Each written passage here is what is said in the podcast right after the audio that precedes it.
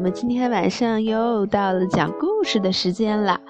妈妈这几段时间好久没有给你讲故事了，对不对呀？嗯。没有录故事了，我们还是在讲的。今天要讲一个叫做《谁偷了包子》，画的是一个中国的小女孩的故事，是不是啊？但是它是韩国人写的，叫金义石。这个故事呢，很像过年的时候哦。过年的时候，家里都要蒸包子、蒸馒头、包饺子，就是要团团圆圆在一起。这个小女孩扎了两个小辫子，穿着红颜色的小袍子，很传统、很传统的过年哦。而且呀，他们住在一个挂着红灯笼的小镇子。你们那这房顶是贴的呀？这是古代的房子呀，都是用瓦做的，不像现在是楼房，而且它们的结构都是木头的。你看，这就是那个小女孩在这儿，对不对？这是他们住的小镇，我们就管它叫中国小镇吧。然后呀，这个故事啊，发生在这个小镇子上的包子铺里。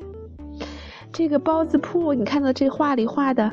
啊，好多人在排队买包子，因为呀，这家的包子又大又香，特别好吃，所以呢，包子铺的生意好极了。妈妈每天都忙得团团转。这时候，他们家包子铺的家有一个小姑娘叫妞妞。她觉得很孤单，她想要是有个弟弟和妹妹一起玩该多好呀，是不是啊？可是啊，他经常只能一个人在这里玩。这一天呀，生意特别好，包子都卖光了。晚上快要关店的时候，只剩下八个香喷喷的煎饺了。你看有几个煎饺呀？八个是吧？嗯，八个尖角，叮铃叮铃，哎，是谁在拉铃呀？这时候呀，绸缎店的老板推开门走进来，给我拿五个尖角吧。哦，他买走了五个尖角，现在还有几个呀？三个。哎，还有三个尖角。嗯，对了。然后妞妞有点困了，她看着尖角打了一个大大的哈欠，揉了揉眼睛。咦，怎么回事？盘子里原来有三个尖角，怎么只有两个啦？另一个去哪儿了？难道是我看错了吗？他使劲揉了揉眼睛，再看呀，还是只有两个尖角哎。第二天早晚上又快到关店的时候了，这时候包子也都卖完了，只剩下九个又大又香的菜包子了。叮铃叮铃，今天最后一位客人是金店的老板娘，我买五个菜包子。这时候蒸笼里还有几个菜包子啊？四个。对了，四个菜包子了。这时候，妞妞啊帮妈妈扫地，她回头看了一眼蒸笼，哎，原本有四个菜包子，怎么只有三个啦？还有一个去哪儿了？妈妈，妈妈，你有没有看到那个菜包子呀？鬼丫头，自己吃了还装傻呢！妈妈问，觉得好像是妞妞偷吃了，是不是啊？妞妞觉得很委屈。包子到底跑哪儿去了呢？妞妞决定抓住偷包子的小偷。她想了一个好方法。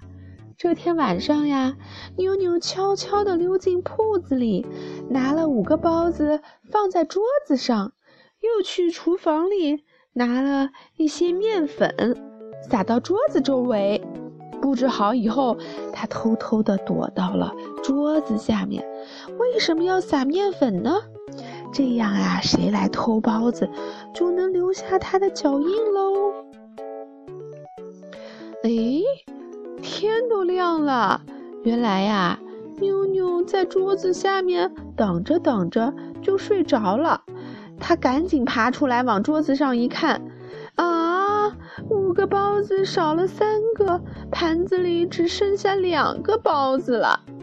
而妞妞撒的面粉上呀，开着一朵又一朵小小的脚印花儿。夜晚再次来临，妞妞呢又把包子放到桌子上。旁边呀，用盘子碟碗垒得又高又高，还把又湿又滑的油倒在地上。为什么呢？这样啊，如果有小偷来偷包子，地上的油很滑呀，哧溜一下就滑倒了。一滑倒呢，就把这些盘呐碗呐都给摔碎了。他们就醒了呀，就知道啦。果然，这天晚上。晚上的时候，叮铃哐啷，叮铃苍，哐当。哎，是谁呀？西西，你看到没有？是是谁？我们看一看，这什么？这个黑影子是谁呢？我们看一看好不好？啊？